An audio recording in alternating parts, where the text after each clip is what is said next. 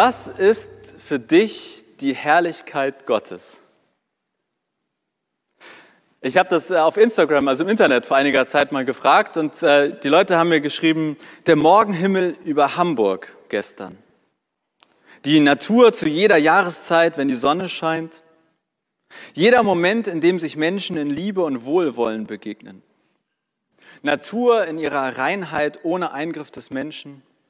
Der aufgehende Mond und die Lichtspiele am Morgen mit dem Nebel auf den Feldern. Was ist für dich die Herrlichkeit Gottes. Ein Vers aus dem Neuen Testament, aus 2. Korinther 4, Vers 6, über die Herrlichkeit Gottes. Gott hat einst gesagt, aus der Dunkelheit soll ein Licht aufleuchten. Genau so hat er es in unseren Herzen hell werden lassen. Durch uns sollte das Licht der Erkenntnis aufleuchten. Die Herrlichkeit Gottes sollte sichtbar werden die uns in Jesus Christus begegnet. Äh, jetzt aus dem Bauch heraus, erster Eindruck. Wer findet den Vers schön? Naja, gut. Ja, doch, es werden noch ein paar. Wer findet ihn aber auch irgendwie unverständlich oder ein bisschen überkomplex? Ja, es, man darf sich melden, das ist völlig in Ordnung. Es ging mir nämlich auch so. Ich fand den Vers, ich habe den gelesen, dachte, oh, der ist aber schön. Und da habe ich gedacht, aber habe ich ihn überhaupt verstanden? Was steht denn da eigentlich? Ähm, und deswegen gibt es den heute, weil ich den schön und schwierig finde und weil ich finde, dass er äh, auch in diese Zeit passt, wo es um Licht geht. Also, worum geht es in dem Vers? Ähm, das erste, Gott hat einst gesagt, aus der Dunkelheit soll ein Licht aufleuchten. Worauf sich das bezieht, wissen wir nicht genau. Also diesen Text, den hat jemand, ist Teil eines Briefes, ja, des zweiten Korintherbriefes, also im Neuen Testament und vermutlich bezieht sich das auf irgendwas im Alten Testament. Also was zur Zeit, als dieser Brief geschrieben wurde, vielleicht 50, 60 nach Christus, schon irgendwie als Schrift vorlag. Vielleicht bezieht es sich auf 1. Mose 1.3, da heißt es, und Gott sprach, es werde Licht und es ward Licht. Auch in den Prophetenbüchern bei Jesaja finden wir etwas, zum Beispiel, das Volk, das im Finstern wandelt, sieht ein großes Licht und über denen, die da wohnen im finstern Licht, scheint es hell. Also, Vielleicht hat jemand quasi in der Bibel, in den alten Schriften, im Alten Testament etwas gelesen und hat gesagt, Gott hat eins gesagt, aus der Dunkelheit soll ein Licht aufleuchten. Und dann heißt es weiter, genau so hat er es in unseren Herzen hell werden lassen. Da hat jemand erlebt, aus Dunkel wird hell. Da hat jemand vielleicht in der Bibel gelesen, dass Gott irgendwie aus, in der Dunkelheit oder aus der Dunkelheit etwas Helles aufleuchten lässt und sagt jetzt, genau das ist in unseren Herzen passiert. Vielleicht kann man auch sagen, genau das ist in meinem Herzen passiert. Ich habe sowas, ich will nicht behaupten, das Gleiche erlebt, aber eine Sache aus meinem Leben ist schon ein bisschen her. Ich habe noch studiert, es war noch fleißig am Theologie studieren und äh, habe in St. Pauli gewohnt mit äh, drei guten Freunden zusammen und wir hatten eine schöne WG und ähm, es war eigentlich alles ziemlich gut in meinem Leben, aber ich war ziemlich unglücklich verliebt und äh, also wirklich unglücklich verliebt. Und äh, dann äh, weiß ich noch an einem Abend, dass wir hatten irgendwie ein volles Haus und es war irgendwie oft bei uns gesellig und gut. Also es war nicht so, dass man oder dass ich einsam war klassischen Sinne. Aber ich weiß, ich saß in meinem Zimmer und ich hatte überhaupt keinen Bock auf die Leute draußen, sondern ich war ja mit meiner unglücklichen Liebe beschäftigt, die unbeantwortet war. Und äh, ich bin dann rausgegangen und äh, es hat irgendwie geregnet und geschüttet. Es war auf jeden Fall Hamburger, bestes Hamburger Wetter irgendwie. Und bin äh, runter zur Elbe und bin an der Elbe entlang und habe Gott angebrüllt und war richtig sauer auf ihn und habe mich da auch ein bisschen reingesteigert, würde ich sagen. Und ich erzähle das jetzt mit dem Lachen, aber es ging wirklich so weit, dass, und ich weiß noch, das war das einzige Mal in meinem Leben, äh, aber nachhaltig irritierend, dass ich dann zurückgegangen bin und mit der U-Bahn zurückgefahren bin und dass ich am U-Bahnsteig stand und dachte, wie leicht ist das jetzt da einfach zu springen. Schwupps und all der Schmerz weg. Aus heutiger Sicht balla wegen so unglücklich verliebt sein, würde ich heute erzähle ich das mit dem Lachen, aber in der Situation hat mich das so erschreckt, dass dieser Gedanke in mir aufkam. Und ich bin zurück nach Hause und habe im Bett gelegen und es war einfach, es hat sich so dunkel angefühlt. Es war wirklich so ein Moment, wo ich gemerkt habe, das saugt mich regelrecht auf. Obwohl der, die WG voll war mit Leuten, das Leben war zwei Meter weiter. Aber in mir war in dem Moment dunkel. Und ich habe dort wirklich auch im Bett immer weiter Gott angemeckert und ange, also gedanklich angeschrien. Und es ist nicht irgendwie alles gut geworden, aber ich habe mich irgendwann wirklich nachts um drei oder vier, habe ich so das Gefühl gehabt, jetzt so langsam hört diese Dunkelheit auf, mich aufzufressen und da kommt ein ganz kleines Fünkchen Licht. Und daran habe ich gedacht, als ich äh, das gelesen habe. Also was auch immer dieser Mensch hier erlebt hat, der gesagt hat, genau das ist in unseren Herzen passiert. So ähnlich stelle ich mir das vor.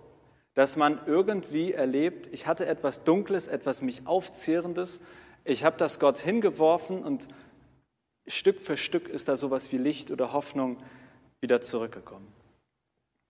Äh, diese Liebe wurde nie beantwortet und es wurde nicht alles gut, aber ich bin am nächsten Tag trotzdem aufgewacht und war froh, dass ich äh, sozusagen unbeschadet an der U-Bahn entlang gehen konnte und der, zumindest dieser Gedanke weggedrückt wurde von dem Licht in Anführungszeichen. Also vielleicht habt ihr eine ähnliche Erfahrung, wo ihr sagt, da war mal etwas Dunkles und ich habe erlebt, dass da etwas, etwas Helles, etwas Hoffnungsvolles, etwas Motivierendes wieder reingekommen ist. Vielleicht steht sowas im Hintergrund von diesem Text.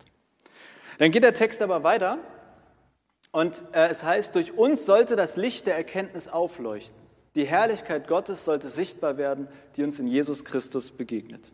Und da finde ich, wird es auf jeden Fall ein bisschen kompliziert, deswegen gehen wir das Stück für Stück durch. Ähm, und das erste ist, was ist denn jetzt diese Herrlichkeit Gottes? Also was ist damit gemeint?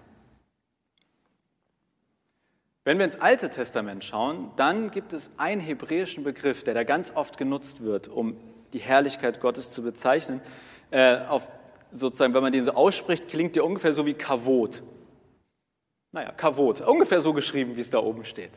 Und wenn man das wörtlich übersetzt, dann kommt sowas raus wie Schwere. Man könnte auch sagen, etwas, was Eindruck macht. Also das, was wir quasi im Alten Testament, im Hebräischen so dahinter finden, was man richtigerweise mit ähm, Herrlichkeit übersetzt, aber kann auch, man könnte sagen, Herrlichkeit ist das, was Eindruck macht. Und deswegen wird das oft in biblischen Geschichten genutzt, wo Gott beeindruckt. Im Alten Testament wird das zum Beispiel mit Wolken oder Licht oder Feuer beschrieben, wo das Volk Israel zum Beispiel 40 Jahre durch die Wüste geht und es heißt, dass Gott am Tag und in der Nacht dabei war, wie eine Wolke, wie ein Feuer, also etwas, wo man sich orientieren konnte, wo das Volk Israel beeindruckt war, dass ihr Gott so ist.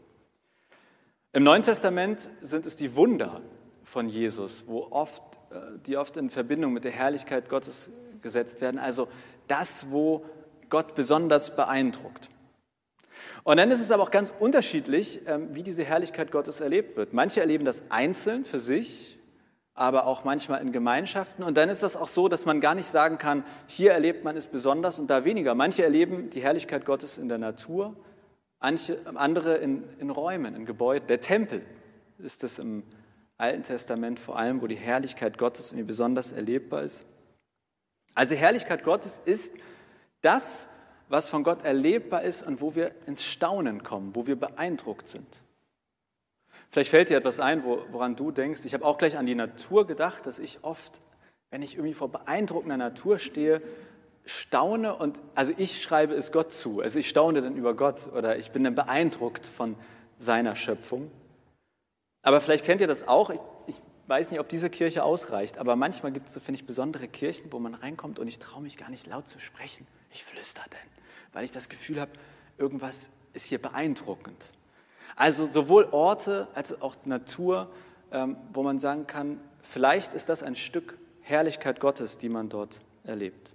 Und dann gibt es ähm, im Neuen Testament, so wie hier im Text, häufiger die Behauptung, dass es eben etwas gibt, wo wir Gottes Herrlichkeit besonders erleben, und das ist Jesus. Also, wo es heißt, dass uns durch oder in Jesus die Herrlichkeit Gottes besonders begegnen kann. Heißt es ja auch hier, ähm, die Herrlichkeit Gottes sollte sichtbar werden, die uns in Jesus Christus begegnet. Vor allem im Johannesevangelium sind es Wunder, ähm, die genannt werden, zum Beispiel in Johannes 2,11, das ist das erste Wunder, was Jesus getan hat, Wasser zu Wein. Und da heißt es, Das ist das erste Zeichen, das Jesus tat. Es geschah zu Kana in Galiläa und er offenbarte seine Herrlichkeit und seine Jünger glaubten an ihn. Es gibt eine Geschichte im Neuen Testament, die nicht direkt was ähm, mit der Herrlichkeit Gottes zu tun hat, aber ähm, ich finde, dass sozusagen es hilft, um es zu verstehen. Wie, wie kann das aussehen? Und die zeigt, finde ich, auch, wie schwer das sein kann. Ähm, und zwar geht es um die Geschichte von Lazarus. Lazarus ist gestorben, also der ist tot. Er ist der Bruder von Maria, nicht Maria die Mutter von Jesus, sondern Maria eine gute Freundin von Jesus. Also man kann sagen, da ist jemand, den Jesus gut kannte, gestorben. Und Maria sagt zu Jesus, äh, hey, wenn du hier gewesen wärst, bevor Lazarus gestorben ist, dann wäre das alles nicht passiert. Dann wäre er jetzt noch lebendig. Also sie sagt ihm, wo warst du, Jesus? Warum bist du nicht früher vorbeigekommen? Du hättest das doch spüren können, dass der hier irgendwie schwer krank ist. Und Jesus wird dann richtig traurig und wütend. Also so ordentlich sauer wird er in der Geschichte. Und er geht zum Grab und sagt, räumt den Stein weg. Also Gräber damals war nicht jetzt wie bei uns, dass man in die Erde beerdigt hat, sondern das waren wie so kleine Höhlen im felsigen Gebiet. Und dann in so eine Höhle hat man die Verstorbenen gelegt und einen großen Stein davor gerollt. Und Jesus sagt, räumt den Stein weg.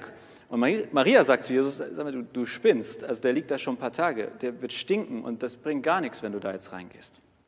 Und dann sagt Jesus, und da kommt sozusagen die Herrlichkeit Gottes jetzt ins Spiel, in Johannes 11,40, Maria, wenn du glaubst, wirst du die Herrlichkeit Gottes sehen. Wenn du glaubst, wirst du die Herrlichkeit Gottes sehen.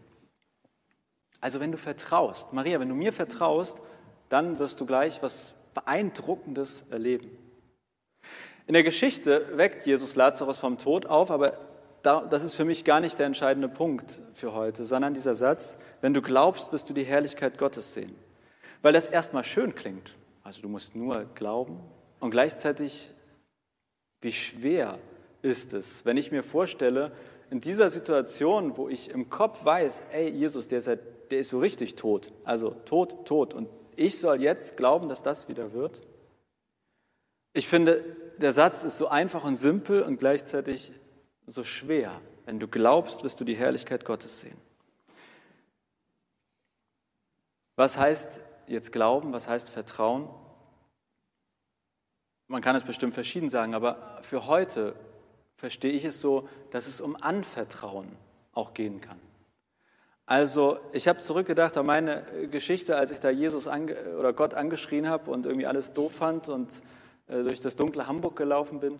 Eine Sache, die ich auf jeden Fall dort gemacht habe, war, ich habe mich Gott anvertraut. Ich weiß nicht, ob ich ihm vertraut habe im Sinne von, du machst das schon alles gut, aber anvertraut im Sinne von, ich habe ihm mein Herz ausgeschüttet.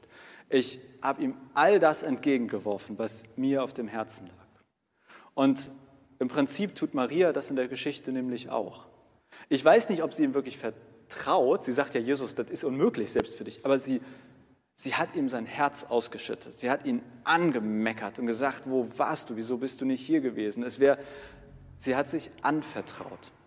Und Vertrauen heißt im Prinzip ja auch mal, ich gehe in eine Beziehung, ich vertraue dir, du machst es gut. Und deswegen vielleicht heute, wenn wir über Glaube reden in diesem Kontext, dass wir es weniger mit immer diesem festen Vertrauen verstehen, ich weiß, du, das wird schon, sondern vielleicht der erste Schritt, ich vertraue mich dir an. Ich erzähle dir, was mir auf dem Herzen liegt.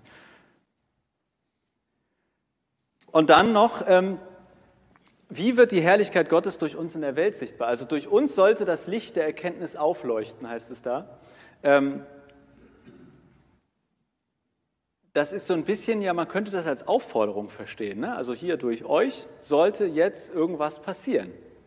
Und ähm, da habe ich eine Geschichte aus dem Alten Testament äh, mitgebracht, die ich auch total gerne habe. Nämlich, ähm, da geht es um Mose, 2. Mose 33. Und Mose, der hatte auch eine schwierige Zeit. Dem ist das auch nicht gut gegangen. Und der hat sich auch Gott anvertraut, sich ihm zugewendet und ähm, er hat ihm oder hat gebetet, Gott, lass mich deine Herrlichkeit sehen. 2. Mose 33, 18. Er, lass mich deine Herrlichkeit sehen. Und was passiert? Mose sieht nichts, Mose spürt. Gott antwortet ihm und sagt, du, das mit dem Sehen, das ist ein bisschen too much, aber du kannst mich spüren. Und Mose spürt Gott, er erlebt ihn und er war, während das alles passiert ist, auf dem Berg und ist dann zurückgegangen zum Volk Israel. Und äh, was ist passiert, als Mose vom Berg runtergegangen ist, nachdem er Gottes Herrlichkeit erlebt hat? Er hat gestrahlt. Also ich zitiere, als Mose vom Berg Sinai herabstieg, gingen von seinem Gesicht Strahlen aus. Das wusste Mose aber nicht, doch Aaron und alle Israeliten sahen es. Wie wird die Herrlichkeit Gottes durch uns in der Welt sichtbar? Vielleicht genau so wie bei Mose. Mose ist nicht runtergegangen und hat gesagt, Leute, sondern er ist runtergegangen und er hat gestrahlt. Er hat es gar nicht selber mitbekommen. Die Leute haben ihm angesehen, du hast etwas mit Gott erlebt. Deswegen vielleicht ist das sozusagen ein bisschen so mit uns und Gottes Herrlichkeit wie mit dem Mond und der Sonne. So der Mond, der kann ja nichts dafür. Wenn er angestrahlt wird, dann äh, strahlt er zurück, mehr oder weniger. Und so ähnlich ist das, glaube ich, auch, wenn wir die Herrlichkeit Gottes erleben, dass wir sie reflektieren dass wir sie zurückstrahlen. Das ist kein aktives Tun, das ist kein du musst oder du sollst, sondern das ist etwas, das geschieht, wenn wir die Herrlichkeit Gottes erleben. Wir strahlen, wenn wir Gottes Herrlichkeit erleben. Wir strahlen, wenn wir von Gott beeindruckt werden. In der Bibel sind so viele Geschichten von Männern und Frauen, die irgendwie krasse Sachen mit Gott erlebt haben.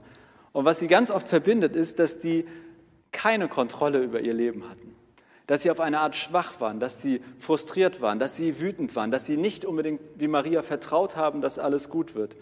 Aber sie haben sich mindestens anvertraut. Sie waren in Beziehung mit Gott. Sie haben zu Gott gesagt, lass mich deine Herrlichkeit sehen. Und durch dieses Anvertrauen, durch dieses Vertrauen wurden sie zu Monden, zu Reflektoren von Gottes Herrlichkeit für uns heute. Wir lesen in der Bibel und denken uns, oh, das ist aber krass mit Mose, das ist aber krass mit Maria. Wir sehen die Herrlichkeit Gottes reflektiert. Also, Gott hat eins gesagt, aus der Dunkelheit soll ein Licht aufleuchten. Genau so hat er es in unseren Herzen hell werden lassen. Da hat jemand was erlebt. Wer auch immer das so für sich erlebt hat, der hat es aufgeschrieben und hat gesagt, Leute, wenn wir Gottes Herrlichkeit erleben, dann hat das auch Auswirkungen auf unsere Umwelt, auf die Leute um uns herum. Und ich wünsche euch natürlich von Herzen, dass ihr auch Reflektoren werdet, dass ihr Monde von, werdet, die Gottes Herrlichkeit zurückstrahlen oder weiterstrahlen.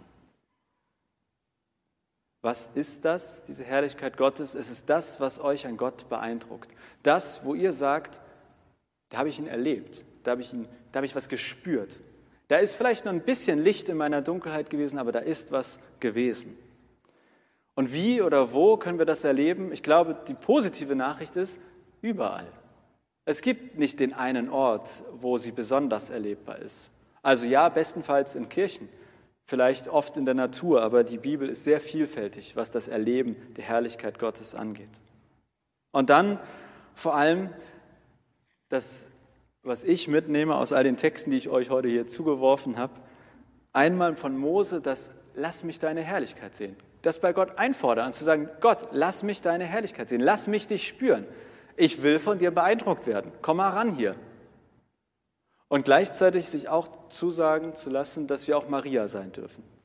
Und selbst in der Situation, wo wir sagen, eigentlich habe ich gar nicht mehr Vertrauen, dass das klappt, dann das Anvertrauen zu nutzen. Und sagen, mir fällt es schwer, dir zu vertrauen, aber was ich tun kann, ist, mich dir anvertrauen, dir alles erzählen, was mir auf dem Herzen liegt. Und dann darauf hoffen, dass auch für dich, auch für uns gilt, wenn du glaubst, wirst du die Herrlichkeit Gottes sehen.